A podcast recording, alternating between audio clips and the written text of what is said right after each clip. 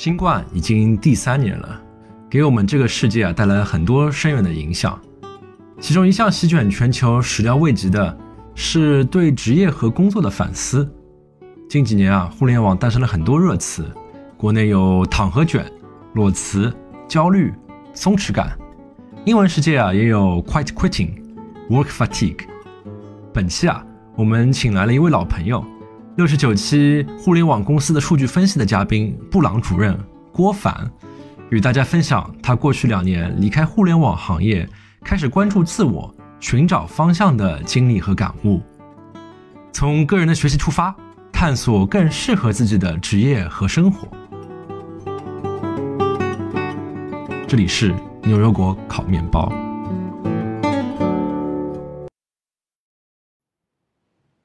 大家好，欢迎来到本期的牛油果烤面包，我是 Sean，我是 Cat，我是 David，我是 Wendy。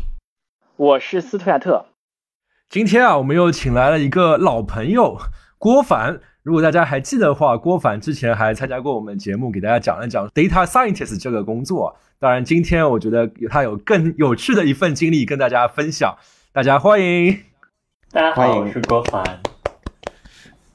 我就不卖关子了，就是刚才我提到说你有一份非常有趣的经历，也是这次我们录节目的一个主题嘛，能不能自己介绍一下？哎，就是从二零二零年之后，你的主要之前的经历是什么样？你现在在干什么？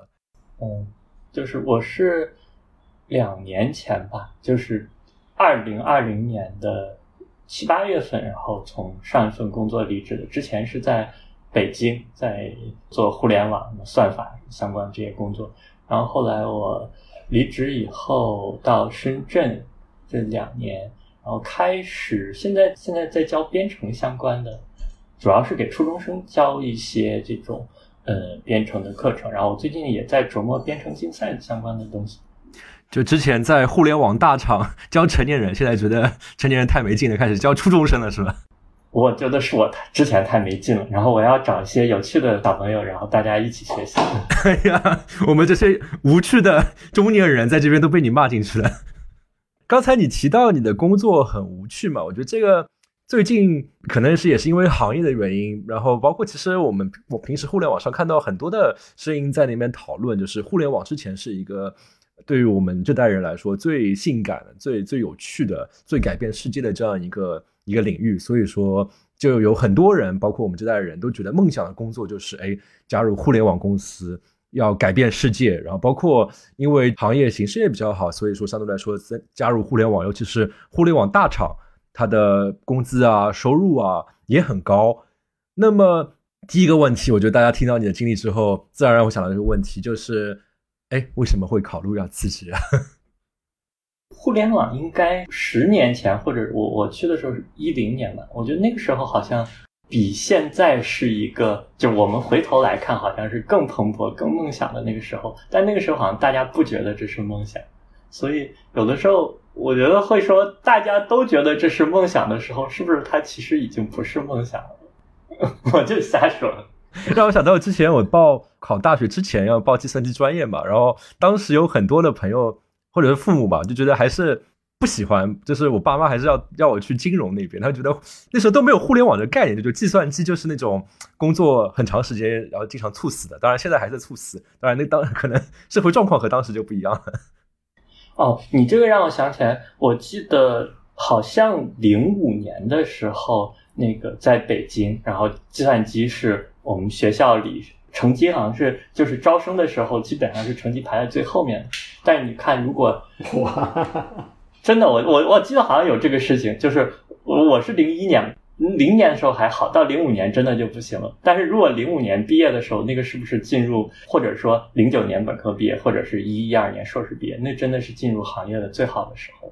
那时间再拖回到现在啊，就是为什么现在就不行了呢？就大家慢慢的这个话题的热度炒炒这么高，变这么大的憧憬了之后，你看来反而是一个更不好的一个年份。现在都不用我看了，大家都觉得不太好，看股价就可以了 啊！是 是，我觉得是这样的，就是说还是看自己的个人感受吧。因为主要传的，比如说这些东西都是大家的期待嘛，然后自己在平时的工作里，然后说或者说自己在这个行业里可能待的时间久了，也会有一点点疲劳吧。毕竟我觉得跟其他行业很不一样的，我能想到两个，一个就是说，好像互联网更多的是给对很多人，然后造成一点点影响。比如说现在我教学生，那你可能是对少数人造成一个。给你看得到的人造成一个你很容易琢磨得到的影响。那商业价值方面可能互联网更高一些，但是从自己的情感价值方面，似乎就是待久了以后可能会缺少这方面的一个激励。就感觉就是平时一行代码，但是离终端的用户，那么广大的无数的几百万的用户，可能跟他们的接触感就很弱。对对，我记得。以前 Facebook 不是我们那个时候做实习生宣传的时候，就会说，你看我写了一行代码，然后呃，我改变了很多用户，他能在那个网页上指出来说哪个是我做的，我觉得这样也挺好。但比如说我做做算法的那些工作，其实你说不太清楚，说你到底对大家做了什么改变，因为毕竟里面是个黑盒，而且其实你也说不太清楚，说这种改变真的好吗？我觉得它不坏啊，但是真的好吗？就是一开始的时候，互联网可能就是有很多没有做的事情，大家开始做，就特别有成就感。但是现在做到现在的话，以前那种只给的那种 问题就被解决，那么接下去的那些问题，相对来说，它是不是对于人类社会有更好的贡献，就不那么明显。嗯，可能我觉得还是我我我自己相对喜欢一些小众的东西吧。就现在已经是很主流了，然后很主流的东西，它就。多多少少会让我自己觉得有一点点无聊。嗯哼，那你刚才提到两点，那么第二点是什么呢？在工作之外没有生活吧？因为那时候我们第一上班的地方在西二旗，然后就周围本身就很没有生活。然后呢，每天好像上班完了就没什么事情干。然后呃，刚好到疫情的时候，其实是给自己的一个状态有一个转变。就跟线下工作和线上工作很不一样，然后好像到一个新的状态，反而能看见之前身在其中没有察觉到的一些东西，然后就觉得哦，好像自己变成了一个，可能好像自己在这样子过很没有意思。哎，这一点让我想起来，包括美国这边是有很多新闻在说，疫情使得很多的人，他就让从之之前的生活状态。不得不跳出来，所以就导致美国这边就经常有说什么，有很多互联网发明词嘛，叫什么 “quiet quitting” 啊，什么也有说什么就是裸辞啊，就出现一波这样的潮流。大家好像就是因为这个生活产生巨大的变化之后，就开始反思，然后有个机会反思了之后，就会发觉，哎，是有问题的。哦，对，这个在疫情之后啊，最近美国好像各行各业都有一个离职潮啊。不说别的，我们家我们娃的学校那个老师离职的都基本上有的年级已经没有老师了，只有代课老师。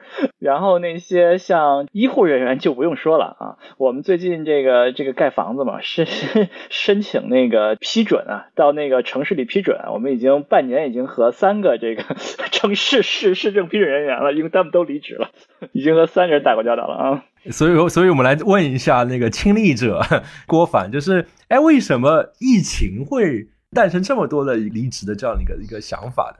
我觉得还是在家的时间多了，完了以后，刚好那个时候疫情不是在春节前嘛，然后就有个春节的一个长假，然后长假又哪儿也去不了，然后就在家，嗯，自己想的多一些，然后自己开始也更多的看看书什么的。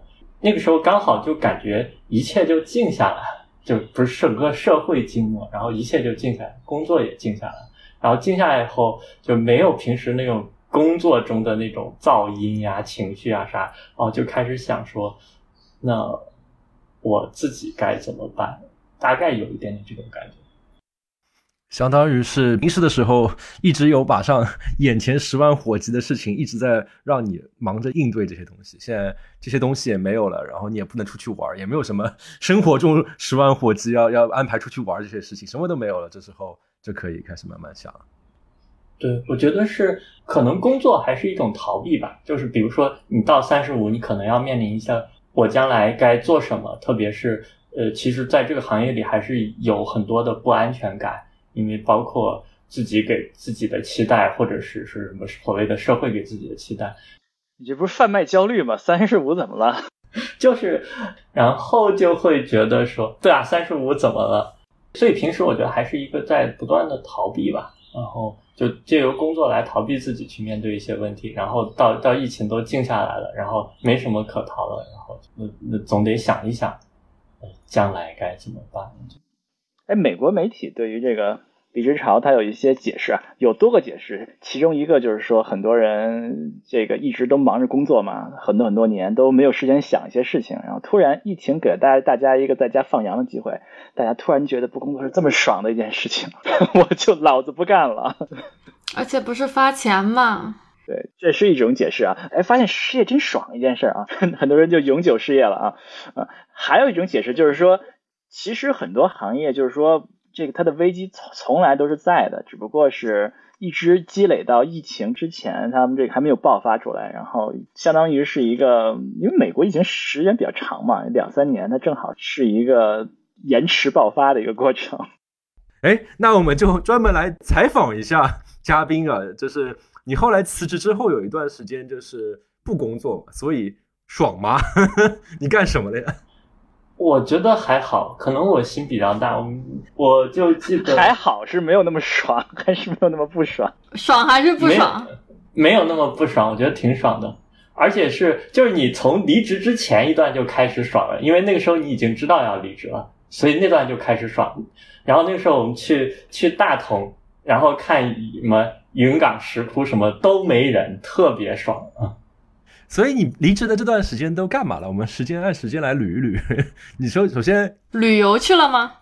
首先旅游吧，我这是七月份离职的，然后我六月份就进入了旅游状态。就先就是前面提到，先去大同，然后去班就不上了，意思是吗？上着班全摸鱼是吗？一边一边上班一边去大同，看着那个武则天那个佛是吧？我那个时候先是因为我去了医院，然后什么时空密接，然后被封了一阵，那这班也没法上了。提离职都是线上提的，然后呃完了以后，那既然提了，还有年假嘛，然后年假七七八八一用，然后就差不多走了。真是个好公司，还有七七八八的年假啊，还能能去大通。对啊，因为以前还是修不完。那我有个好奇的点，就是离职了之后，或者说已经知道自己离职之后出去旅游，跟平时的工作中的旅游会有什么感觉上的不同吗？嗯，我觉得平时工作中的旅游更像是一种说逃避吧。我想逃避工作中的事情，可能有一段你可以忘掉平时的各种烦恼，然后到一个很不一样的地方，然后过几天 happy 的，相当于算是某种情绪上的充电吧。就是上着班的旅游叫度假是吧？没不上班旅游叫旅游是吗？没有上班的，我觉得你会对自己要去的那个地方会更感兴趣一些，还是就我觉得感觉有更多的那种余欲去体会一些、观察一些事情。我大概是这么觉得。然后我就是那段时间爱上了成都，所以你你会感余欲感受到了什么呢？怎么太文了啊？鱼语，就是就你说你说一个你你找到了一个大家都不知道的地方，你说啊我我发现了这个东西，我就是一个令人幸福的事情。你说成都，大家就觉得哎，成都我们这个 这么多人上了班的时候，肯定是听了个赵雷的歌是吧？对，上上了班的时候也去啊，这这有什么不一样吗？我觉得就是我我变成了一个精神四川人啊，那种啊，你觉得在这个地方自己很舒服。就就像像自己家一样，因为我是没有特别多的家乡的感觉的。哦，我以前在湾区有一阵儿也感觉很舒服。嗯，我想想，就是你感受到了时间吧，就是呃，我我我在那个成都博物馆泡了两两个下午，然后就从呃，他那个博物馆做的也很用心，就比四川博物馆要用心。然后就看成都这个城市，因为它。不是号称三千年就没有变过的地方，那他在每个时代，他们这样的生活是什么？然后我觉得自己的想象力会变好一点吧。然后后来就觉得我走在浣花溪畔，后来你就搬到成都了吗？我我我考虑过，但目前还没有实现。你搬到了深圳，好不一样的一个地方。所以说，相当于是你现在有就有的是时间，然后就不用不用赶了，就可以静下来，然后花两天就做做自己喜欢的事情，也不用说哎景点打卡或者怎么样。啊，对对对，我觉得以前还是有一点点那种打卡的感觉，但是离职以后就相对来讲更更放松一些吧，没有那么强的目的性。那你就一直旅游，还是旅游的一段时间之后就就不再旅游了？也没有很久，从六月到九月就差不多了。三个月还 整个 quarter 比比我过去十年加起来都多啊！也没有一直嘛，就我就在路上的时间差不多也就一个多月，因为你三十多岁了，身体也撑不住，就还没有我回国之前旅游的时间长，我觉得没有那时候猛。我觉得你已经撑得很住了，我我我一般三天吧，差不多。我十天就累死了。我们这个节目怎么中年感实在太悲哀了？就是辞职了之后旅游了，旅游了还旅游不动，一个月就觉得累死了。天呐，我们还有救吗？哎，我跟你说，我二十多岁时候就旅游不动，就三天就不行了。对，我觉得三个月旅游还蛮厉害的，我做不到，我顶多我好像也是就一个月就已经不行了。哦，那那已经很厉害了嘛。二十多岁的时候，所以你是说这三个月处于一个旅游的状态，但是其其实一个月在路上，其实其他的时候就是有点就是走走停停的那种感觉。对对，就那个时候是属于有一段就属于哪儿哪儿的房子都退租了，然后就相当于就自己没有基地了的那种感觉啊，还挺特别的啊。哎，关于这种生活方式，大家有兴趣的可以听我们之前一期不租房的六百零六天这期节目。广广告插播结束。所以你在这样一个漂泊状态，或者说后面接下去不旅游了这个时候，你还还干什么了？除了走走停停看看之外？哦，我觉得呃，促使我离职的直接原因是因为我可能看了一些书和看了一些 newsletter。呃，最开始的一本书是那作者叫 Mark Manson，然后就他之前是做 self help，但是他他做出了自己的特点。self help 怎么翻译啊？自我成长。Mark Manson 怎么拼啊？M A R K，然后 Man Manson 是什么？M A N S O N。因为那本书，我觉得书名得被剪掉，它叫 The Subtle Art of Not Giving a Fuck，但它的中译名字好像是很是一个很 OK 的名字，类似于追求幸福呀啥的，对，很和谐。所以说，Don't give a fuck 翻译为追求幸福是吧？差不多的那种。这翻译的真好，信达雅。所以，所以你看这本书感觉怎么样？哦，这真的是我的启示。我觉得感觉就是，哇，他说的好有道理。那我以前为什么这样那种？我们现在进入一个短暂的书评环节，《The Subtle Art of Not Giving a Fuck》by Mark Manson。所以郭凡给大家简单介绍这本书讲了什么？你觉得很有道理？哦，我觉得这本书你看开头就行，他就讲了一个 “Don't try”，就是当你试着想成为什么的时候。你可能会很失败，就是 let go 一下就会很好，是不是听着又有点佛经？听上去很鸡汤啊，好治愈啊！所以这有点玄，有点玄学。我觉得回到你自己的身上了，就是他对你造成了什么样的影响，或者你你什么样想法就因此而改变了呢？啊，因为我很喜欢这个作者，我后来就去他自己做了一个博客，然后我就在去博客上，然后博客上他大概。呃，就有一篇文章，呃，对我影响比较大，就让我思考我自己是如何获取信息的。就是，呃，因为他会推荐说，你管理自己的注意力，然后去多看一些长文章。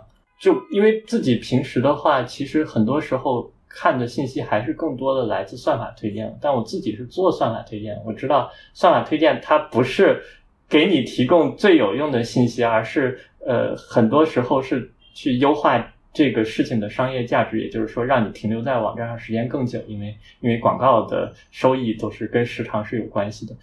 刚刚跟大家插播了一个行业黑幕啊。对啊，我觉得它提供的更多的是情绪价值，而不是信息价值。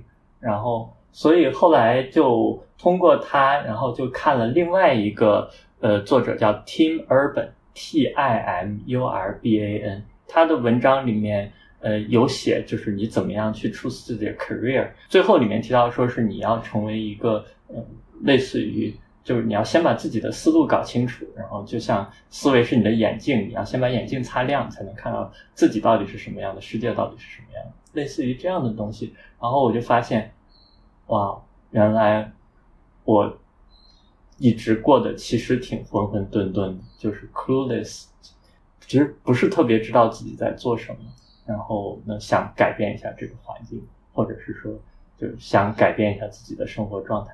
我觉得还是想成为一个比较有趣的人吧，因为那时候的工作和生活实在是太无聊了，在西尔奇那样一个地方。哎，郭总，你说这话我好像似曾相识，你好像是多少年前说过这类似的话，是吗？对呀，我记得那时候问你为什么读完博士，为什么改做工程师，觉得过得浑浑噩噩，这个我怎么觉得好像听过一句话呢？那 我可能就陷入一个循环。是啊，就是 periodically 的 check 自己的生活是否在自己掌控之中的那种感觉，还不挺好的。嗯，就就就是自己知不知道自己在做什么。所以这里再插播一个书评环节，Tim Urban 第二位作者，简单来说他会怎么说？如何擦亮自己的眼睛？会有采取一个平时跟平时生活不一样的方法吗？我觉得还是区分你思考的两种模式吧。这个最早就是 Thinking Fast and Slow，然后就是思考快与慢里面说的，但是他会稍微发挥一下，就是说你思考的模式更多的是由你的。情绪驱动的，或者是说你的什么蜥蜴脑驱动的，还是由你的理性驱动的，或者是说由你这种就是理性脑或者是会反思的这种大脑驱动？然后你的思维模式到底是是有多少在这个成分，有多少在那个成分？所以他是主张你要靠理性思考，还是要通过情绪思考？这本书他是主他是主张是靠理性思考。对，我觉得他文章很有意思，但并不代表我完全同意他的观点了。但我觉得他更多的是主张说，就是你其实可以分成好多层，比如个人的层，可能比如公司是一层，然后整个社会是一层。他可能更在意说，整个社会的思考模式应该是更理性。我看这个佛教的讲法就不一样啊，佛教讲法就是人要是。就是一个情感动物，就是一个就是一个身体驱动的，所以要要改变你这个想法要怎么样呢？你要打坐，你要靠这个修行你的身体来 达到你改变你的想法的目的。嗯，郭总可以试一试。嗯，对，我觉得他比较笛卡尔，他他比较二分，但其实我后面喜欢的，我后面喜欢那些作者，大部分都是受到东方的影响的，然后。哦，我觉得我可以把我的这种喜欢的作者讲讲十五分钟，但今天应该是太多了。我们可以在 show notes 里面列一个书单。呃，所以最后的结论是什么呢？对你影响最深的一个观点是什么呢？最后的结论就是，哦，我自己好傻好天真，所以我要好好学习，好好看书。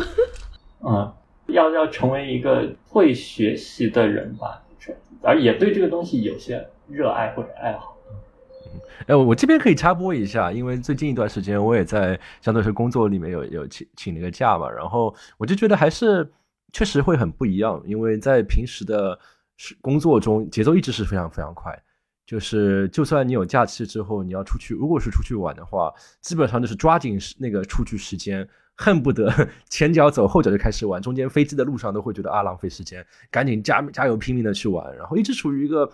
非常快的这样的一个节奏，所以我觉得就是无时无刻按照刚才那个郭凡讲的那个做法，就是都是用那个快大脑在那边思考问题，都是兵来将挡水来土掩，哪里着火了哪里去灭火，然后都没有一个真正的时间说，哎，我可以定定心心的慢下来去去思考一些，哎，我我到底喜欢什么东西还是怎么样？然后平时可能就是因为大家可能都是真是节奏太快吧，所以说。都没有一个时间能够让自己能够处于这样的一个慢的状态，然后慢的思维这样的一个一个过程。对，我就记得说，就二零年十一月在上海，当时我找我一个朋友，然后那个朋友他以前其实我觉得可能也是那种就是心心念念都想创业呀什么的，然后后来我之前半年见过他，我发现他变了，就他给我的感觉完全变了。然后后来我们就一起去吃饭，然后我后来发现，哦，原来是那个那是是他他老婆还是他女朋友？然后我觉得，哦，原来是他在改变他。然后他就问我们一个问题，说就是他们一起去去，可能是去心理工坊，或者是有一些就很有趣的活动里面。然后他会问说，啊，那假使是我们一个陌生人，然后请介绍一下你自己，会怎么介绍？哦，我当时面对这个问题就觉得，哇。我好像从来没想过，或者就那种感觉，就是属于这个问题本来是你应该去想的，但是你发现自己竟然没有想过，而且很突然。我觉得对于大部分人来说，问这个问题，直觉上的反应就是：哎，我现在是哪是在干工作是什么？我的职位是什么？我在解决什么样的问题？顶多再加一个我是哪里毕业的。然后北京某些学校的某些某些中学的人还会再加一句我是哪里哪个中学毕业的。鸡工大附中也可以。回到你刚才那个问题，我觉得很多听众听了之后也会觉得：哎，这个你到底什么意思？比如说我被问：哎，你是谁的时候，大家直觉反应，所有的人都会说：哎，我就是哪里工作的，我住在哪里，我哪里毕业。对，但你可以想象一下，你没有工作，嗯，你是哪里人？你是哪？然后呢？嗯，家庭的角色。其实我觉得这件事儿，呃，还是还是很正常的。就是你对于一个社会来讲，一个人对于他的社会的意义、价值，对社会价值，最可能的是你的工作是什么。而你对于个人来说，你周围的人、你的父母、你的妻子、你的孩子来讲，你有你自己的身份，你有你自己的关系。但是对于社会来讲，你给一个陌生人讲嘛，你在你社会的关系，其实你介绍你的工作，其实还是最最靠谱的一种，就是最对最直接的一种方式。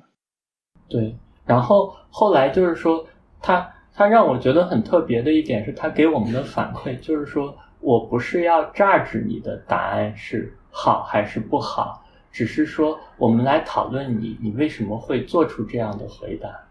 然后在做出这个回答的时候去想什么？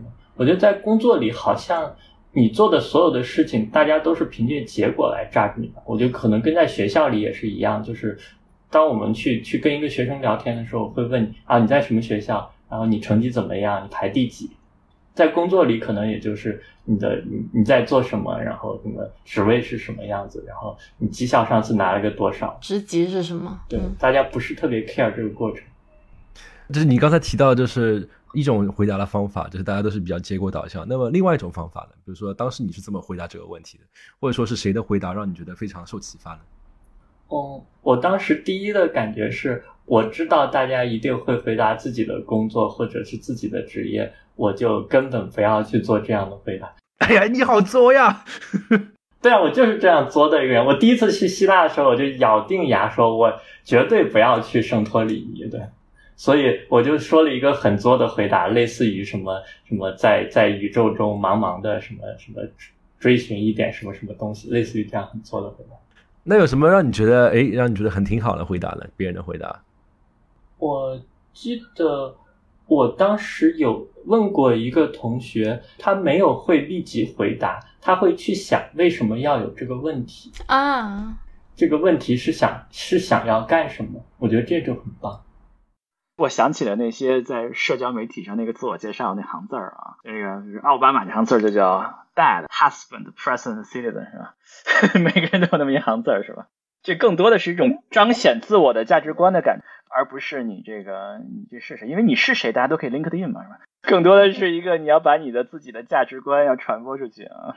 那当然你见面就不能 LinkedIn 了，所以你还是要 知道你是谁，好像还挺难说的啊。什么 Elevator Talk 的一分钟，什么介绍一下我是什么什么什么。所以你现在的回答是什么呢？啊，这是一个好问题。我觉得我现在的回答是。挺喜欢学习的人吧，然后我最近在学学日语，然后我还在学一些编程竞赛相关的东西。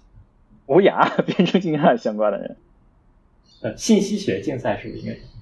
我在想，如果别人问我这个问题，我说我是牛油果烤面包播客的主播，是不是很酷？挺好的呀，我们都是啊。你这个答案不太唯一。在这聊天室里，你有没有什么很酷啊？对呀，大部分只有一个人不是这样的。只有一个是嘉宾。哎，那那我接着问一个问题啊，就是发觉就是对于我们从在中国长大的这些人来说，其实一直对于一个概念很陌生，就是 gap year 间隔年啊。对，间隔年，像我们可能跟一些哎当地的一些一些年轻人他们聊的话，他们都会提到说，哎，比如说大学毕业之后，他们会有个间隔年再去找工作之类的事情。美国人也很少，欧洲人很多。OK，那我们都在努力了。都卷，中美都卷。然后对于上一辈人来说，好像听说你要在那边不工作一年啊，那个真的是要把你骂死。就好像大家对于间隔年都是处于一种未知，甚至于带有一种恐惧感的这样一个状态。包括我看网上很多关于说裸辞的讨论，都会有很多人提到说会是会有焦虑、会有安全感的问题。那你在这段时间内，你会有感觉到这些东西吗？或者说你如何应对这些东西？我觉得整体还好，虽然可能自己多多少少还是会有一点点说，就我我的压力主要来自说我下面要去做什么。可能我需要去找这样的一个答案吧，我觉得多多少少会有一点。然后至于说，嗯，比如说别人会问起来你最近在做什么，然后就是这种所谓的这种社交压力或者社会压力是逐渐在减小的，而没有逐渐在增大。啊，我那个时候也大概去去聊过一些互联网的工作，因为我那个时候应该是对还是对这种整个的教育方面比较感兴趣，然后也去。陆陆续续去聊过，大概也没有聊出来什么特别好的，然后也有去好像去我想是不是做一些 part time 的事情，然后因为我自己不是特别愿意去在 full time 去 commit 自己的时间。其实我 PhD 最后一年就特别像 gap year，因为那个时候我老板不在学校，然后没有人管我，就就把毕业论文写完就行了。对，可能自己有一点点习惯这种。嗯，我记得，我记得我之前在微博上讨论过，为什么美国人的间隔年比欧洲人少这么多啊？他们很多人认为有几个原因吧，一个是 美国资本主义发明了一个很牛逼的东西，叫做助学贷款啊，很多人大学毕业以后都背着一屁股的债啊，你必须必须工作啊。还有一件事情就是，欧洲一般都是全民医保啊，美国人你间隔年有很多的。医保问题，美国医疗费也很贵啊，什么什么什么什么之类的。我我我觉得在中国是不是也有很多就刚毕业生也有这个问题？比如说你有什么毕业生的身份呐，你要落地户口啊，什么应届对应届身份啊，还有前三番啊，什么啊考研 还有应届身份之类的。你会觉得很多人没有这样工作是有一些这些具体的压力吗？我觉得是的，我觉得有有具体的压力，然后也有周围的人给的压力。然后也有就是自己给自己的压力嘛，我觉得可能有有三种，就是你会觉得我们从小的教育就是劳动最光荣啊，从小就在唱什么 啊，对，为祖国健康工作五十年啊，对啊，就是你你你会觉得我躺着不工作这件事儿是一个非常的愧疚的内愧的内疚的事情是吧？嗯，所以得脸皮厚是吧？能够改变。嗯，就是我我们从小唱的儿歌，什么要学蜜蜜蜂采蜜糖，什么 不不学喜鹊造新房啊，什么之类的。我发觉我跟你有代沟，我也有代沟，没学过。那我我跟司徒是一样，幸福的生活从哪里来？要靠劳动来创造。对对对，特熟悉。天哪，这是我们播客第一次出现歌声吗？没有，我们以前有唱过，也都很烂，很多次啊，《青藏高原》都唱过了啊。真的？你唱的？那那你是如何让自己的脸皮越来越厚，如何能够越来越释然？别人问你在干什么这个问题呢？习惯就好吗？所谓的这种 self health 吧，我觉得就自己要更多的关注自己，完了以后，呃，就就明白说我应该要做什么这件事情，是我得自己想清楚，而不是别人告诉我。对，自洽，是吧？好吧，你这个太存在主义了，你应该去读个萨特之类的。那那我接下来还有一个问题，就是你会提到说，哦，你现在是一个会有一种焦虑，就是说要要找到接下去去干什么这些事情。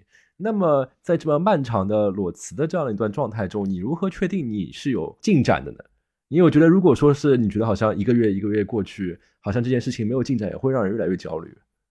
嗯，第一个我先想讨论一下裸辞，就是怎么定义裸辞。就是没有下家 offer 就叫裸辞是吧？这是大家想的概念吗？大家想的这意思吗？我觉得是。对我我之前想的说，比如说我们有裸考对吧？裸考好像是没有准备就去考，没有应试准备直接去了啊啊！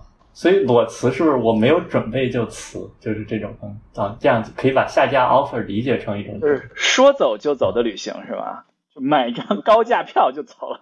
这样说好像也是很合理，嗯，所以我觉得说，嗯，我不算是特别没有准备，或者是说，可能我也不是特别 care 这个裸辞，这个别人告诉我的事情，我辞就是辞吧，就没有什么裸辞不裸辞的，我想辞就辞。所以说是这个有了很长时间的准备啊，就是不能就是说裸辞，并不是说没有准备。我们下一个工作，并不是说没有下一工工作的 offer，我下一个工作 offer 就是在家里待着，是吧？就是就是家里这个 offer 是吧？我已经准备好了啊。差不多，而且我觉得是说，其实你自己的担心不在于说没有下一个 offer，而是。没有获得下一个 offer 的能力嘛？我觉得我以前的担心是说，特别是比如说我们从从技术转管理啊，会觉得说啊自己自己的什么技术能力不行了，然后整天管理，然后然后将来就是被裁的所谓的这种只会开会不会干活的人。但我觉得说，哦，我找到说，哦，我原来可以把问题想得更清楚，然后我原来可以就是让自己的思路更清楚。这样子的话，我觉得说好像不会担心自己找不到下一份工作，只要我保持自己的学习和思考能力，那更多是这样的。因为反而是在上班的时候会碰到说真的发现自己的思考很匮乏的时候，就可能就太多的盯着指标了，而不是去想说为什么要做这件事情，或者说其实没有很多新的 idea。对，所以我觉得状态还可以。就相当于是有个更高的一个视角在看这个问题，就是只要我有能够想明白一个问题，然后去把这个问题学，就是怎么解决这个问题的方法学会的这样一个能力，那么什么样的以后出来什么样的问题，我总归都能解决它。嗯嗯，就是说郭总想明白一个问题，就是对于这种工作的焦虑啊是没有必要的啊，就学好数理化，走遍天下都不怕，是吧？什么东西啊？啊，编程。呃，反正就是不用焦虑能不能找到下份工作怎么样，这件事情是庸人自扰，是吧？想明白这个问题，我们就辞了，不管是不是。对，我觉得还是要让自己能过得更好，或者自己越来越觉得，也不说自己越来越喜欢自己吧，自己越来越喜欢自己现在的状态。哎，那我很好奇，你在辞职的这段期间就有尝试过说？在以不一样的视角在看之前那个工作或者之前那个行业，包括有没有试过相过相对应的机会？那么这时候你会感感觉和以前怎么不一样呢？我觉得会有一种疏离感吧，至少是我不想再这样做下去了。就是说，让我回到以前的工作，我就是说，我觉得这个决定是不可逆的。就是我不想不想像以前状态工作。也许我甚至说，也许我其实本来就不适合做这样的工作。那。你现在看到自己为什么不适合这个工作呢？刚才有提到过，说是你是觉得说你影响到的人可能太遥远，然后影响太小，虽然很多人，这是这是一点，但是这个是你在这辞职之前就已经看明白的事情。那么你过了这么多时间之后再看，有看到过其他一些你觉得不适合的地方？我觉得辞职之前可能都没有完全看明白这个，辞职前就当时是可能有很多负面的情绪吧，就。就每天上完班回家，然后要么就处在一个很无趣的状态，要么处在一个有一点点愤怒的状态。就是说，我觉得之前更多的是说，我知道我做的事情是不 OK 的，虽然我不知道什么是 OK 的，但是我先把这件事情停掉，我才有可能找到 OK 的。现在的话，就觉得说停掉是没错的。那你花了多长时间找到了觉得比较 OK 的事情去做呀？一年半吧，因为这就这样提到我现在在做什么。我现在主要是主要是在线上教一些呃小孩子，然后他们去学编程，或者说要学计算机的基础。哎，那你能跟我们讲讲是怎么又找到说哎做老师挺好这样一件事情？哦，其实一开始都是别人告诉我说你可能挺适合做老师的。嗯，但我也有个同学，他一七年的时候就去考过教师资格证，所以我。二零年就疫情开始，刚刚开始或者开始前的时候，就也报了教师资格证的考试。所以我前面不是说看了很多书嘛，就是春节的那个时候，因为在复习什么教师资格证，因为那个时候就去看说什么什么学习心理、发展心理，包括也有职业倦怠的东西，因为他也讲教师职业倦怠，然后发现跟我的职业倦怠可能也还差不多。对我我那那很好奇，就是。怎么就就想到那个时候说要报一个教师资格证呢？纯粹是好玩吗？就作为学霸不考个东西出来就不舒服是吧？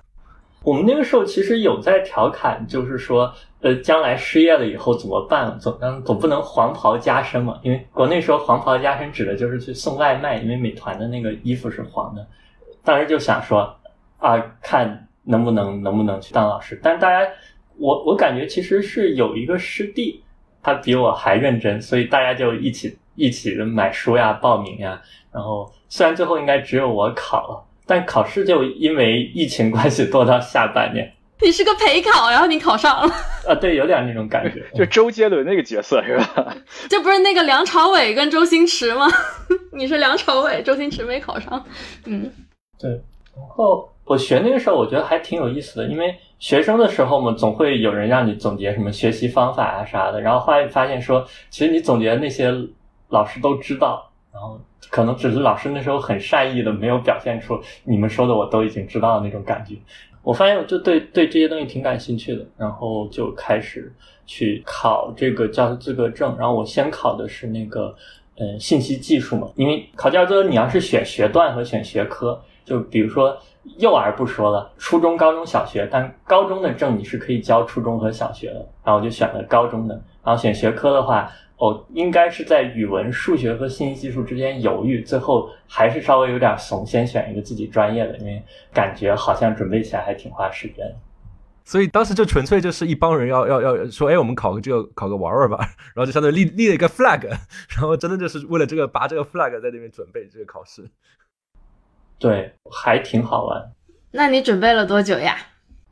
哦，我第一次准备了，我现在都做不到，我准备了快一个月。我后来不是旅游完九月份到深圳嘛，然后考试是应该是十月三十一号或者十一月一号。我十月份的时候就找了一个那种什么共享自习室什么的，天天去，然后 跟考研似的。就是到九月份旅旅游旅游差不多了，然后十月份就开始自习，开始准备考试。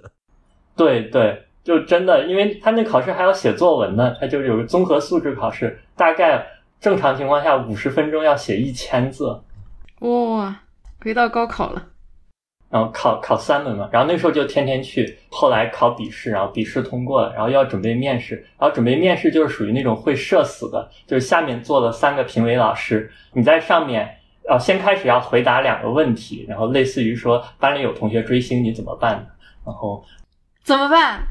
这么难？我也很好奇，追星有什么问题啊？对啊。什么两个同学打架怎么办？或者是学校里什么呃要组织一个什么教师培训，然后安排你来做一些工作，你怎么组织？然后或者是什么呃老教师在发牢骚，你怎么办？就这种问题。就 behavior question 啊。呃，完了以后就是你抽一个题，然后之前在你在进面试的时候要二十分钟时间备课，然后备完课以后现场讲。十分钟，然后老师会提问，然后现场讲的时候，你得假装下面有学生，你就说啊，请第三排的那个同学啊，你举手了吧？你来说啊，这个同学说的是什么什么什么啊？你说的很不错，在这个点上说的很好，就类似于这样子，无实物表演。那最后最后是过了，但是之前有一段时间很痛苦，然后我那个时候又是在开始学游泳，我就跟跟那个就是怕水怕的要死那种感觉是差不多的。所以你一次就考过了，这个考考试通过率有多少啊？对，会挂吗？嗯，笔试好像是百分之五十不到，然后因为它是按一科的，你每科都要过，它是什么综合素质，什么学教育。知识与理论什么的，然后还有一个是学科的，就笔试三门，然后面试的通过率据说是在百分之五十到六十之间，这种都是没有官方数据的。所以说最后大概也就只有四分之一左右的人可以拿到教师证，是吧？那考的人非常多，你相信吗？比高考的人还多。哇，嗯，相信。我不相信，他们那些人能拿到教师证干嘛呀？每年吗？每年比高考考生还多？那咱们老师比学生多呀？你就就。很多大学生嘛，然后你知道，所以也得脸皮厚，因为你去的时候跟你一起考试的人基本上都比你小十几岁了。然后就回到说考教资格证吧。然后那个时候之所以自己想愿意考，也是一方面会觉得说，之前也有那个同学去考过，然后就就之前至少自己有听说过。然后另一方面觉得说，好像确实自己或许教学生是 OK 的，因为我觉得说。到了三十多岁，要想从零开始的这种机会还是挺难的，因为这个社会还是一个比较讲究经验的一个社会，嗯，而且其实，在互联网工资相对比较高，它可能是一个金手铐吧，就是属于你要去做下一份工作，别人愿不愿意接受你，愿不愿意接受你心态的转变，也是一个问题。所以我觉得说，就是就是你工资太高了，我们给你比如说四分之一、三分之一的工资，就觉得你会不能来好好工作是吧？对我为啥不找一个这个不需要经历那么大转变的人？还有包括你自己的心态能不能平衡？他觉得就是很有可能你心态平衡不了，所以那还是情愿招一个对于未来没有什么那么高的期待的这样的一个人会安全一点。对对，所以你是有这种规划的吗？就最终你会要到什么什么什么一个地方去，还是走一步算一步？我觉得更像走一步算一步啊。就像你你把自己当成一个 startup，你可能最后做的事情并不是你一开始一开始打算去做的那样。我觉得更多的是这样。所以你没有说想好了下一步，下一步是这步是内部的跳板，最终我要去民高中当什么老师，并没有这么回事儿，是吧？现在就是现在这个状态，你就觉得很满意，然后看看。对，而且我觉得是是这样的，我记得这个话应该还是我我夫人告诉我的，就是说，当你开始说，比如说你想去做教育。或者是说你想开始去教课，因为我现在不是在做教育，我不觉得我在做教育，我只是在跟一些人一起学习，跟一些有趣的小朋友一起学习。就是当你想做这样一件事情的时候，慢慢的可能周围的人知道你在做这样事情，有的时候不一定是你找机会，有的时候可能是机会会慢慢找到你的，只是来了这样的一个机会，你自己要去选择，是你是不是要是要去 take。哎，回到刚才你提到这个点，就是你刚刚提到说这是一个对于三十多岁的人是需要经验的这样的一个情况。对于你来说，就是教师是没有这个问题吗？还是说你如何克服这件这个问题呢？呃，就是现在回过头来看，我觉得会好一些。因为第一，我在就是我当学生的时候是经常混老师办公室的，我觉得我对老师的同理心应该会好一些，对做老师的这个事情的熟悉程度会觉得。高一些，然后，嗯，另外一方面嘛，就相当于因为自己的过去的经历，所以做教师的话，就某种程度上说，这个行业对你的接受度也会高一点。我觉得是这样的。感觉是对于其他的，比如说普通听众来说，我觉得我我的理解就是。大家如果平时的生活中并不仅仅是有当前这份工作的话，可以回想一下，就是跟自己的生命有其他连接的一些职业相关的事情，就通过这些东西可能会是积累。比如说，对于郭凡你来说的话，就是以前读书的时候，可能跟老师有这些额外的连接，相当于是也是累积一定的经验吧。到了三十多岁，还可以去去往那边去靠。那对于其他的人来说，就是或许是。工作中或者是一份兼职啊，或者说是工作之外的一些一些事情，所以说可以给你一些可以往那边靠的一个方向性。比如说说脱口秀啊，哎混老师办公室是什么情况啊？就比如开始问老师问题嘛，后面有帮老师整理一下卷子、改卷子啊啥的，所以我的判卷经验其实是很丰富的。做助教，我还以为是经常被老师弄到办公室去 批评去了。我觉得说刚开始当老师的话，嗯，你第一还是要找到自己擅长什么。比如说，我一开始备课真的是没有逻辑，我后来发觉我擅长说别人有个题，我在上面改吧改吧，就是把这个题变一下，它就能能够去在一个东西的基础上去再加一些新的知识。这个比你从头做一道题，其实对学习来讲是更简单的。所以我觉得我开始是找到这个，然后后来一段的话是，嗯，讲课还是要有个框架，就是相当于讲课也不要从头造轮子，因为就是自己的经验是不够的。然后第二就是说他会花很多的时间，最后反而会影响你学习的效果，因为学生给的反馈又是不确定。我觉得说参照一个体系，然后再只是在这个体系的基础上，按照自己的风格去讲就 OK 了。再有就是说。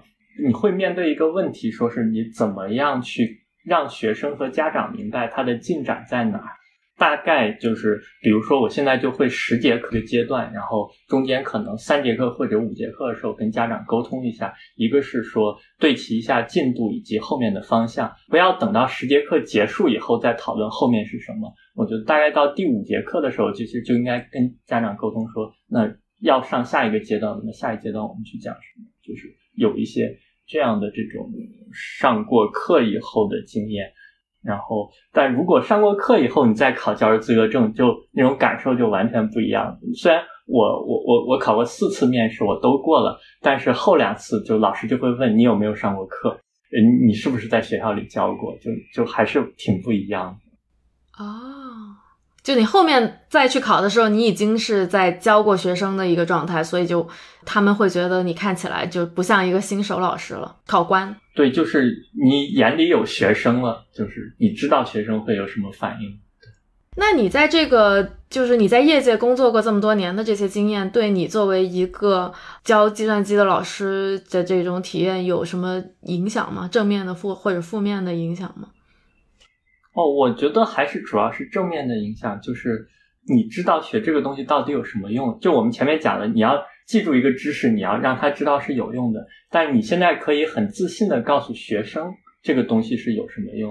我觉得上课有一点点像做一个演出，你备课可能算是一个某种程度上彩排的一个过程。然后你上课的时候，老师自己的信心，就是你对自己有没有信心，这个东西骗不了自己的，而且有可能也是骗不了学生的。有信念感，对，就像演员的信念感一样。对，所以比如说我们去讲编程，就有那个。它代码为什么要写的这里要空格？然后为什么代码要写的有一定的格式？你就能告诉他是为什么？因为很多时候学校里写的代码是不会再看的，就是不会再用的。但是在公司里，就这个就很不一样。我记得我以前学数据结构的时候，就是死活都不知道为什么要写面向对象，对吧？但是上过班就知道了。对，要让大家能读懂。现在 Rust 时代还面向对象啊，拆台专业户。比如说我我现在是老师，我就可能挺会挺喜欢司徒这样会爱拆台的学生，就是他能给带来一些新的思想。他会有这个 critical thinking，对不对？老师就喜欢有这种数学学的多，优秀。所以说，就是这么多年前的这样的一个行为，相当于是你现在会觉得是是有帮助的。对，所以我觉得说，可能还是说。换一个行业，所谓换一个行业或者换一个赛道，它中间是有契机的，而这些契机可能是来自你以前生活中未必真的是用意，就是目的性的去做的一些事情。所以我觉得平时生活里面没有目的性，就随着自己的喜好去做一些事情，也还挺好的吧。这个我认同。哎，那 Cat，你作为也是一个有过类似经历的人，你有什么想发言的吗？啊，对啊，就是好像我去做 career coaching。也是一开始不是特别有强大的目的性啊，就是免费的做，免费的做也能做，那就收费的做。呃，关于这方面有好奇的，可以听我们之前做过一期节目，就是关于副业由 Cat 来主讲的。那我觉得刚才郭凡你提到说，你之前在互联网工作的时候，你觉得自己没有生活，比较讨厌这样的状态，听上去以现在的视角来看，还是其实是一个很危险的事情，就意味着你没有生活的话，你就很可能就没有一些以后可以发展一些其他方向的一些东西。所以就会导致以后其实危险性是越来越高的。我觉得可能是脆弱吧，就是用脆弱比危险来形容更准确一点。就是你自己，比如说万一，比如被公司裁了或者什么样，自己会很痛苦，就是因为自己不知道自己的爱好是什么。然后我觉得还是一个说，我会觉得会更加的说是自己不够成熟吧，就是。嗯，我觉得人的一个每一个年龄阶段都有他要解决的问题嘛。然后可能说，我们到了三十多岁，总要会去想说，啊，那自己在呃这个工作之外，为社会社会做贡献之外，那我将来的人生要怎么样去过？我是一个什么样的人？我喜欢什么？我觉得可能这些问题，如果工作太忙了，不一定有时间想，或者不一定想的那么通。就可能更多的都是在想说，我能为公司做什么，我能为用户做什么。嗯，看上去是有一个对世界、对各个事情一个保持一个联系啊，保持一个好奇心。这样的话，你的主业工作没有了，你还知道世界是怎么回事啊，自己能够处在世界的什么位置。那这里 Q 一下 Cat，你当时去做职业规划，你是觉得跟世界产生什么样的联系呢？我觉得。两方面吧，第一就是我跟我能帮助到的人存在一个直接的联系，对吧？就像郭凡说的，就是你在一个大公司工作，虽然表面上好像你做的事情对于这个大公司的一个巨大的产品的每一个用户都产生了一点点的贡献，但是你比较难的有一个直接能够感受到的联系。但是如果你直接帮得了一个人，那你就直接的感觉到哦，这个人如果没有我帮他，他会是怎么样的？现在我帮助了他，他成长了，所以他跟以前不同了。第二个就是说，因为这个结果显而易见，所以当你帮助了一些人之后，你能够就觉得说，OK，我确确实实做了一些，就是我自己能观察到的对世界的改变，而不是好像在大公司里面哦，我优化了某个指标，这个指标现在从这个数字变成那个数字了，我相信我们的统计数据是没错的，所以这个世界发生了变化。哦，对，我还想再 echo 一下 Cat 说的，就是说。你想，这个由几千个甚至上万个知识劳动者组成的大公司，在人类社会上之前应该是没有的，就是它不是一个很自然的产物。这样的话，你自己可能是很大系统的里面的一个节点，所以说你自己建立的连接本身也都很单一。这种状态其实是挺不自然的，就我觉得，就比如说是跟人的进化来讲是挺不协调的，所以自己会有很多这样那样的苦恼。就感觉好像是大家在大厂里的知识工作者，本质上跟纺织女工也没什么太大区别，是吧？纺织女工还能看到她织出来的丝的，我们还不如纺织女工呢，还不如搬砖能看到大楼，是吧？包括让我想到，就是我之前也认识一个以前同事吧，相当于是。他之前相当于公司有一些合作，就跟当地的学校说是，哎，业余时间可以跟小朋友去教教教教书啊，教教，就毕竟大家工程师嘛，教教一些非常非常简单的一些怎么搞编程这些东西。他一开始也只是说，哎，随便去玩一下，但是做着做着好像，然后后来就是就跳出来，就真的也是跟郭凡你一样开始做老师嘛。所以我在想，就是对于嗯大部分的比如说听众来说，大家工作都很忙嘛，是不是这种偶尔有了这种这样的机会？我觉得有一种态度是说，哎呀，这个这种事情就让很，这这是你爱搞去搞吧，这这我我可忙着呢。但是好像换一个角度来讲，就是这种机会其实是非常宝贵的。嗯，我觉得是，就是这种能够给你提供一些横向的经验的机会，因为还是一个整个是一个讲究经验的，就是人是一个经验的动物，所以从零开始的经验，我觉得都还蛮宝贵的。但前提是这个事情要是你可能喜欢的。嗯哼。然后再次做广告啊，就是至于从零之后怎么做，还是可以听凯特之前讲过那期搞副业的这一期节目啊。那郭凡，当然你当时是其实是只是为了就是有一个 flag 你要拔嘛，但是在准备考试的这个过程中，因为你现在是在开始教一些学生嘛，你是怎么就就迷进去这个事情的？就是什么样的东西让你觉得这件事情是一个你你不觉得有热情，甚至于比之前互联网大厂工作更好的这样的一个东西？嗯，我觉得还是从开始上课开始吧。我是从去年暑假第一次开始去上课的，然后当时上的大概就类似于是一个高中计算机课程的先修课，所以我学生以初中段的为主，啊，相当于那个写代码操控一个小机器人，然后在一个那个二维的方格上转来转去，大概是这样的。我就觉得说，上课的过程中。还是能收到很多的正反馈啊！学生他会主动的去提问题，然后看着他们去把自己手头的问题解决了，然后自己同时好像对一些基础的东西哈了解也更多了。这就是为什么我说我觉得说我是要跟学生一起去学习，而不是说我可能是什么站在一就是是去去教育他们。我们那句俗话说什么叫给老师什么同学一杯水，你要一桶水什么之类的是吗？你要准备那一桶水是吗？不过我有一个原则，就是老师自己做不到的，不要要求学生去做到。就是属于说，比如我布置作业，我要自己去做一遍。如果我说什么同学们你要写解题记录的话，那我自己也要写。就相当于你是作为老师的话，你要成为这个课堂里面最学霸的学霸。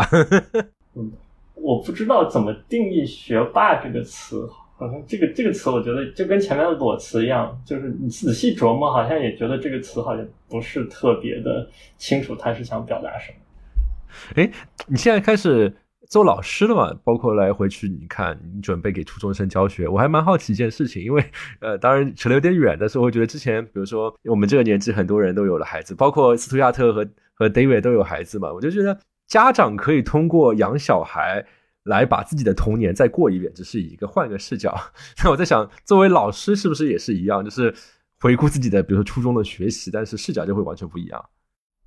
哦，我觉得是这样。我还想过，呃，我这几年应该把那个就是大学的专业课程再学一遍，因为我觉得以前好像都是为了考试在学，呃，差不多都忘了。就当老师的时候，其实你是有机会能体会到一些这个学科是什么的。就我一开始琢磨过的语文跟数学教育资格证，我后面都考了。然后我觉得在这个过程中，就是说，我觉得我还不具备教这些的能力。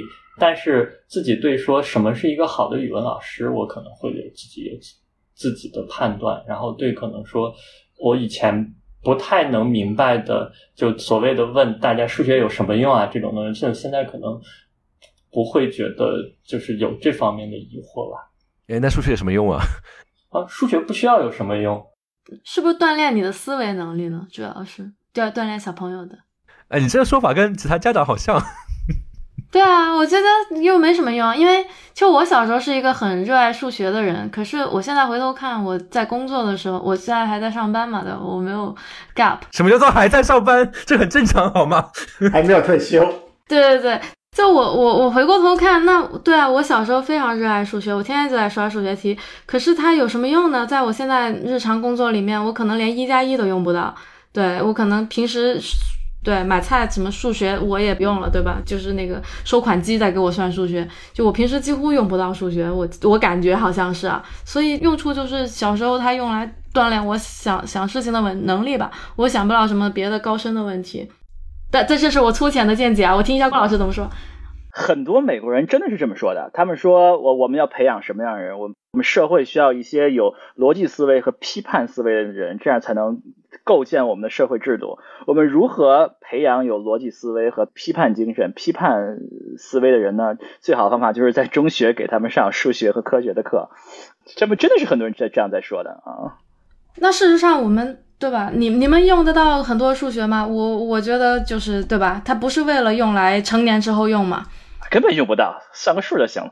用到算数最多就是算小费了啊！我算的可熟了。对，我的数学能力应该是不如我十岁的时候的数学能力。现在，对我觉得什么几加几，现在我算算的肯定不如小时候快。包括我那些数学专业的朋友，就我我不是学数学专业，但是我有对吧？我有那种北大数院的同学，他们现在也觉得自己比小时候笨啊，就是肯定不如自己二十岁的时候的那个能力。那请郭老师来给大家解答。哎，正确答案不是正确答案，就郭老师的答案。嗯，我我的感觉是，数学它是一个这种发现和探索的过程吧。只是这个世界，就它里面有很多，就是什么柏拉图式的那种优美的形式。只是这个世界更好，是还是比较优美的。所以这些它的探索和判断能够映射到这个世界中来，让大家觉得数学是有用的。我觉得数学本身不需要有用。就跟所谓的说俗一点，就跟所所谓艺术一样，它它也不需要有用。数学是美的，嗯。然后我们的思维的提升呀，等等的，我觉得它是一个副产品，或者是说，就像你做体育锻炼的时候，你的肌肉啊等等会提升。我觉得你在做数学的时候，你的思维的肌肉会提升，而且并且，呃，可能大家一般说数学有什么用的时候，说的其实只是数学里非常小的一部分，就是初等数学里的算术吧。嗯，但其实它里面的真正的高等数学里面的一些思想呀等等的，还是会改变你的。我觉得，如果真的说数学有有没有用，我就觉得数学会改变你这个人。果然，郭老师层次高。对，郭老师层次非常高啊。那你这个别的一些大学老师就不高兴了。我们我们教 AI，你连矩阵什么都不知道，我怎么怎么教？你得给我们学了呀，有用啊。对，哦，还有语文。就是我听过的最好的一句话，就是呃，也是一个语文老师，当然他也是大学教授，他说的，就是说，呃，他当语文老师，他希望他给学生带来的改变，就是他的学生将来能够把阅读和写作作为自己的一种生活方式啊，我觉得这个很棒。哇塞，这个层次太高了啊！对，我觉得确实他们都是对对，就是这郭老师这个在职场上这个摸爬滚打过一遍之后，又就是有点，我觉得有点像那个杨过练剑，他后来就无招胜有招数那玩意儿。归根结底，武术本身是没什么用的，主要它是美的，然后对，也不需要真的有什么实际的招数。嗯，哦，我觉得也是因为我当学生的时候，我很爱琢磨考试。你不刚才问那个学霸怎么定义吗？这个就是学霸的定义，就是热爱学习吗？没有，就是琢磨考试，热爱考试。哎，球霸是什么呢？就是就经常欺负别人叫球霸，学霸 就通过学习来欺负别人。哎，我喜欢这个答案。在学习上非常霸道的学霸，嗯，那你现在怎么了？现在不琢磨考试了，现在怎么样呢？啊，不是啊，我觉得我之所以能当老师的一个契机，可能也是因为这个。就我觉得我在学生阶段的所有创造力都放在那上面，就或者说我只有在考试这件事情上是有创造力的。但是至少因为有这样的一个创造力，能以至于说，哦，慢慢的我可以把它扩展到我怎么样更好的去去学习啊，我怎么样更好的去跟小朋友一起去学习，这个可能是是一个契机。和小朋友一起学习是怎么回事？这和小朋友一起学习和琢磨考试之间的关系，我还是没有直接很简单的能看出来。我觉得至少你知道什么是不好的学习风格吧，因为现在很多不好的学习风格就是你去优化自己的考试成绩嘛。但是因为我自己琢磨过，而且并且我实践，并且取得过很好的效果，但没有取得过很好的学习效果。就是你知道什么是不好的，那你去找什么是好的，就思路就会多一些了。啊，所以说郭总带学生要学生不以考试为目的啊，要以真正的求知为目的，终身学习。体验美为目的啊，我我觉得就是提高自己的学习能力，他自然就考好了，这是我的结果。然后，但你也要尊重考试规律的。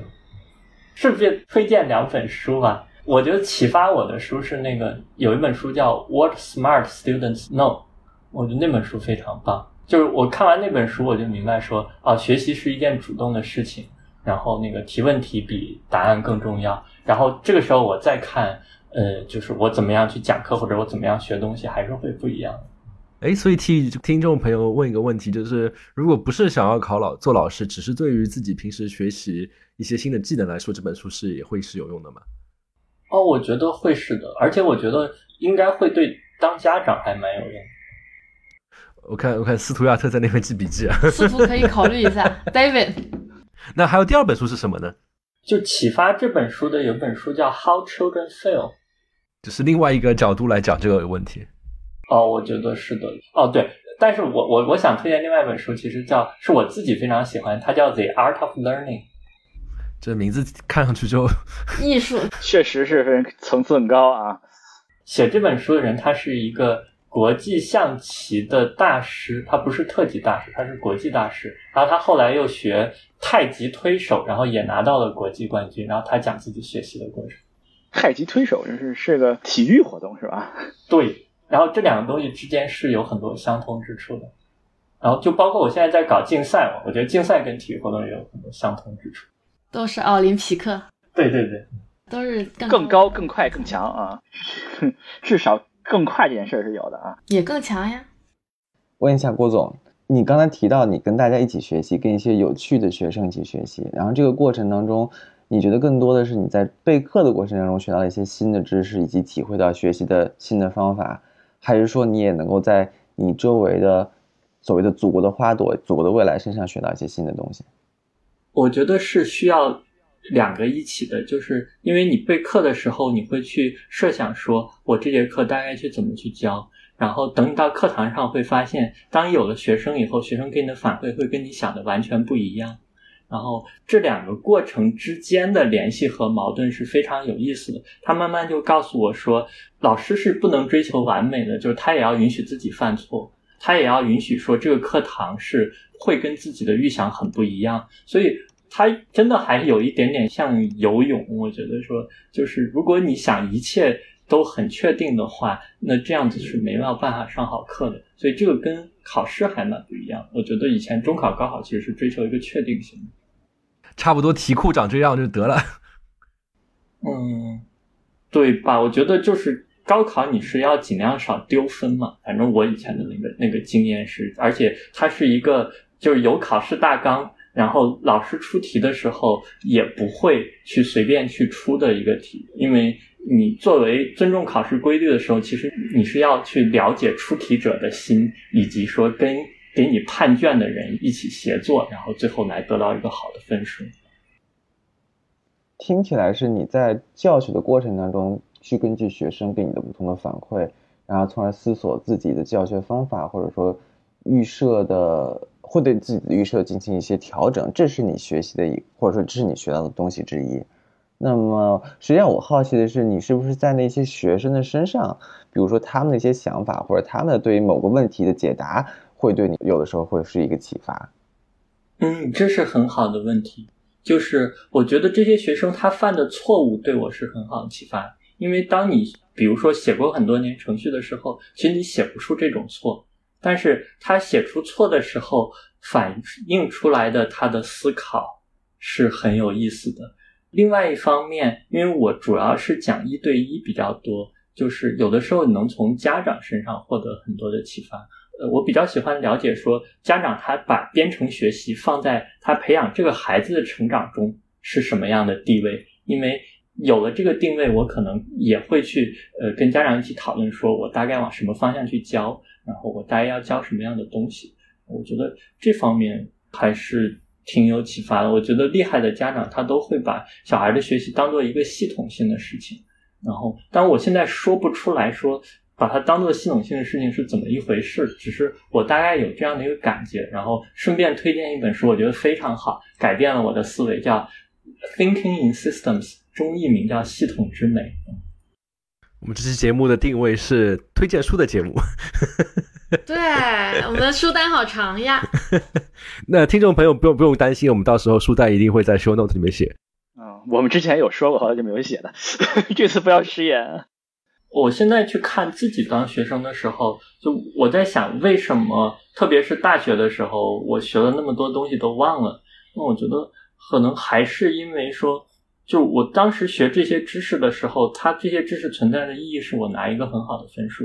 那这个分数完成了，这个知识就没有意义了，而大脑会忘记他认为不重要的东西。那现在学的时候，我觉得就是作为三十多岁的人，他学习的一个很大的好处，是因为我们有了丰富的生活经验，所以说。当我们再去学知识的时候，这个知识你是可以为它建立意义的，可以为它呃建立关联。这里面有知识和我们生活中的关联，就像刚才司徒说的，我再去学矩阵的时候，我知道 AI 这个东西它是要做矩阵旋转的，也有这种知识跟知识之间的关联。就是嗯，就很多时候，比如说，那你现在再去学数学的时候，你就知道说。哦，可能对于我将来要做的事情，我可能是代数这部分有用，还是几何这部分有用，还是数学分析这部分有用？我觉得说，这个其实是，我觉得知识是应该不是我觉得是我在别的地方看的，就知识还是有网络效应的。所以我觉得说，一个人的学习能力的巅峰不应该是在他十几岁、二十岁的时候。我觉得这个观点，我觉得对于我来说很有启发性，因为很多人都会觉得啊，我们都已经，比如说。过了二十几岁的话，就是属于一个老了，这这学也学不过那些年轻人了。哎，毛主席说“活到老，学到老”。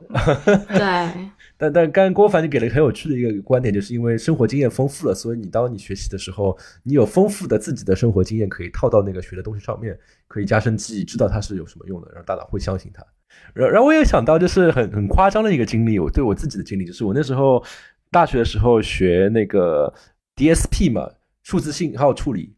当时就是基本上我们的老师就是完全把它作为一门数学课在那边教，就是天天在那边搞傅立叶变换，就是基本上就是一个学期的傅立叶变换，就是学也不知道他为了干什么，然后就是就是啊傅立叶变换的数学分学位。然后我那时候在备考的时候，最后那一天实在是看不下去了，特别累，我就无聊嘛，就开始翻序言，就是就是看他序言在讲什么。他说了哦，原来。有这个问题，数字采样这样一个问题，包括他们是要解决，比如说数字采样之后，比如说音乐播放这样的问题。我那一刻，我终于懂我为什么要上这门课了。我那那那一刻给我的震撼特别大，跟你的现实生活有有联系了，产生了连接。对，嗯，跟我播客产生了连接啊。现在我们的声音就是 DSP 开始开始采录下去，很多波形要剪辑。哦，你这个说到大学，我还想到一个，就是还有一个让你记住这个知识的可能是，就是它给你带来了正面的情绪，比如说你觉得它很美，或者就是那种很厉害的那种感觉。我记得我大学的时候就是上那个物理，然后就是相对论那一块一等于 mc 方。我当时后来不知道为什么，我就去看那个费曼物理学讲义，然后讲的那个就是。时间跟空间加起来是可以组成四维的，然后它们中间有不变量，然后有变换，哇，我就觉得那个好厉害。所以那段是我我现在还能记得的。这是学霸啊，这是学神了，这是是是这是学同学问那个学神，你为什么要要学这个东西？你就回他，因为它美。这样是不是很作？我我我，那我这个还是回到那个年龄的问题，就是你会觉得你现在年龄上去之后，你这种感受知识的美的能力变得更高了吗？哦，我觉得说我的学东西的品味应该变得更好一点了，而且我觉得这个东西可能跟。生活品味也是有联系的，就是如果你很不在意自己的生活的话，你可能整个的，就是人整品味可能有一个 background value，就是背景值。然后，如果你很不在意生活的话，可能你其他方面品味也会下降。什么叫做生活的品味？是 喜欢相对论的看不起喜欢牛顿三定律的吗？就是你知道自己喜欢的是什么，然后有取舍。喜欢那些用心做出来的东西，可能是追求质，不是追求量。我觉得用一个词就是你对比一下欧洲跟美国，你就知道，感觉感觉美国要被骂了。嗯，我觉得当老师是一个保持持续学习的很有意思的一个过程。而且我自己，我不是一边上课嘛，然后我自己也一边就是当学生，而我觉得这个对自己当老师还是有帮助。我今年在学日语，我从二月份开始学的，然后。我的日语老师也很棒，然后他讲课就是不是那种有套路，就有自己的风格，而且他还在成都。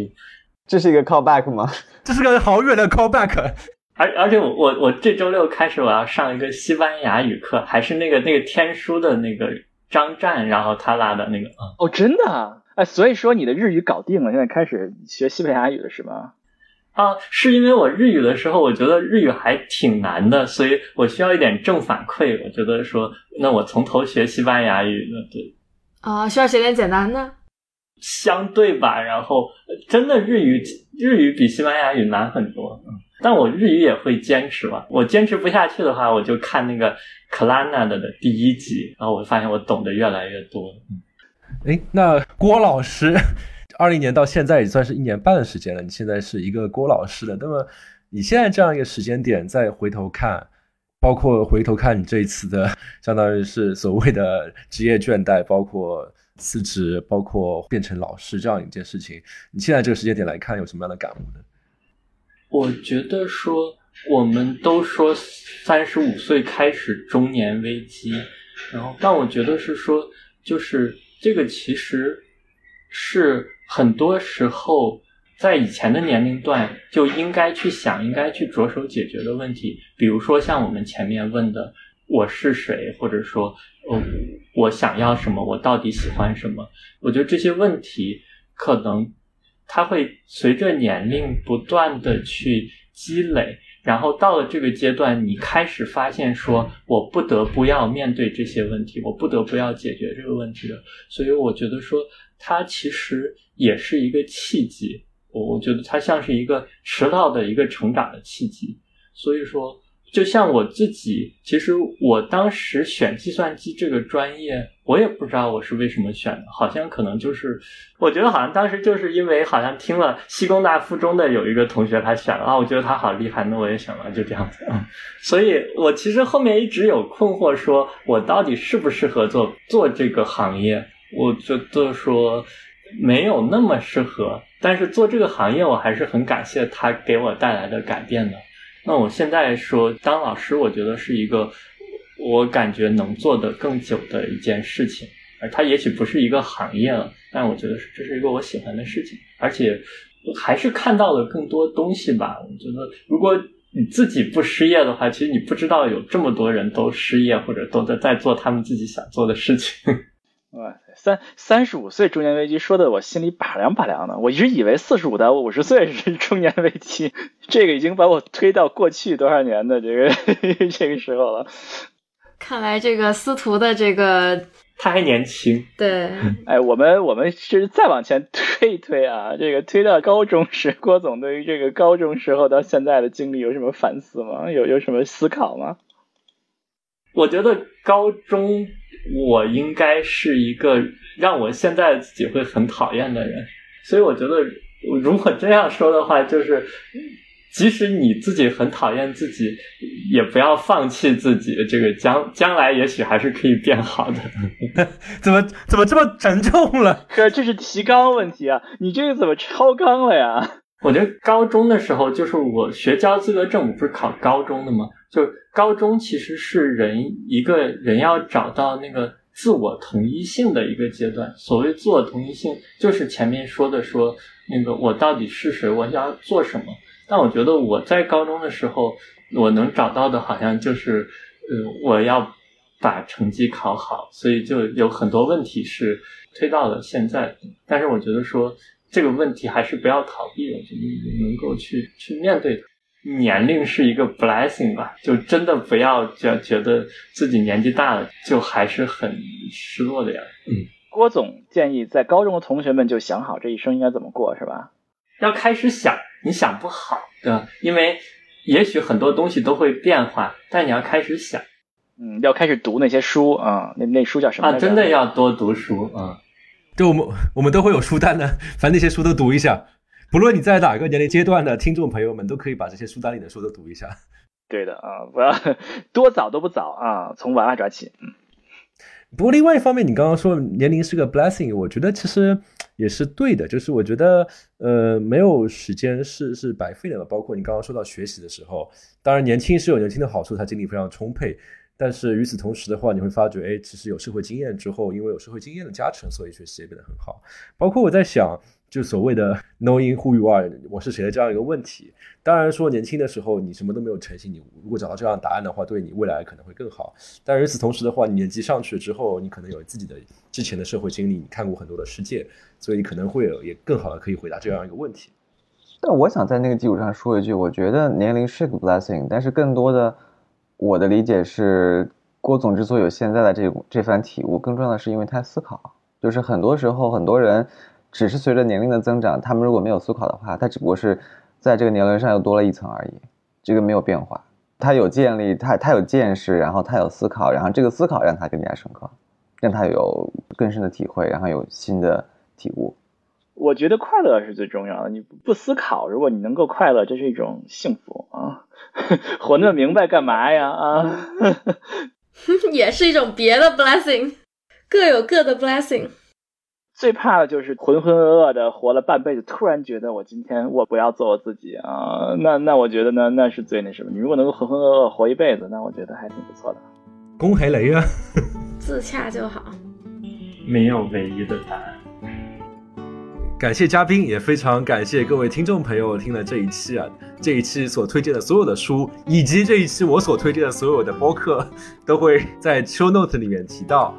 欢迎大家在各大播客平台点赞、转发、订阅，也欢迎大家留言和我们分享你的经历与感悟。此外，我们还有个听友群，大家可以微信添加小助手 n y g k m b 二零二二，也就是牛油果烤面包二零二二的缩写，加入。那我们后会有期，下期再见，拜拜，拜拜，拜拜。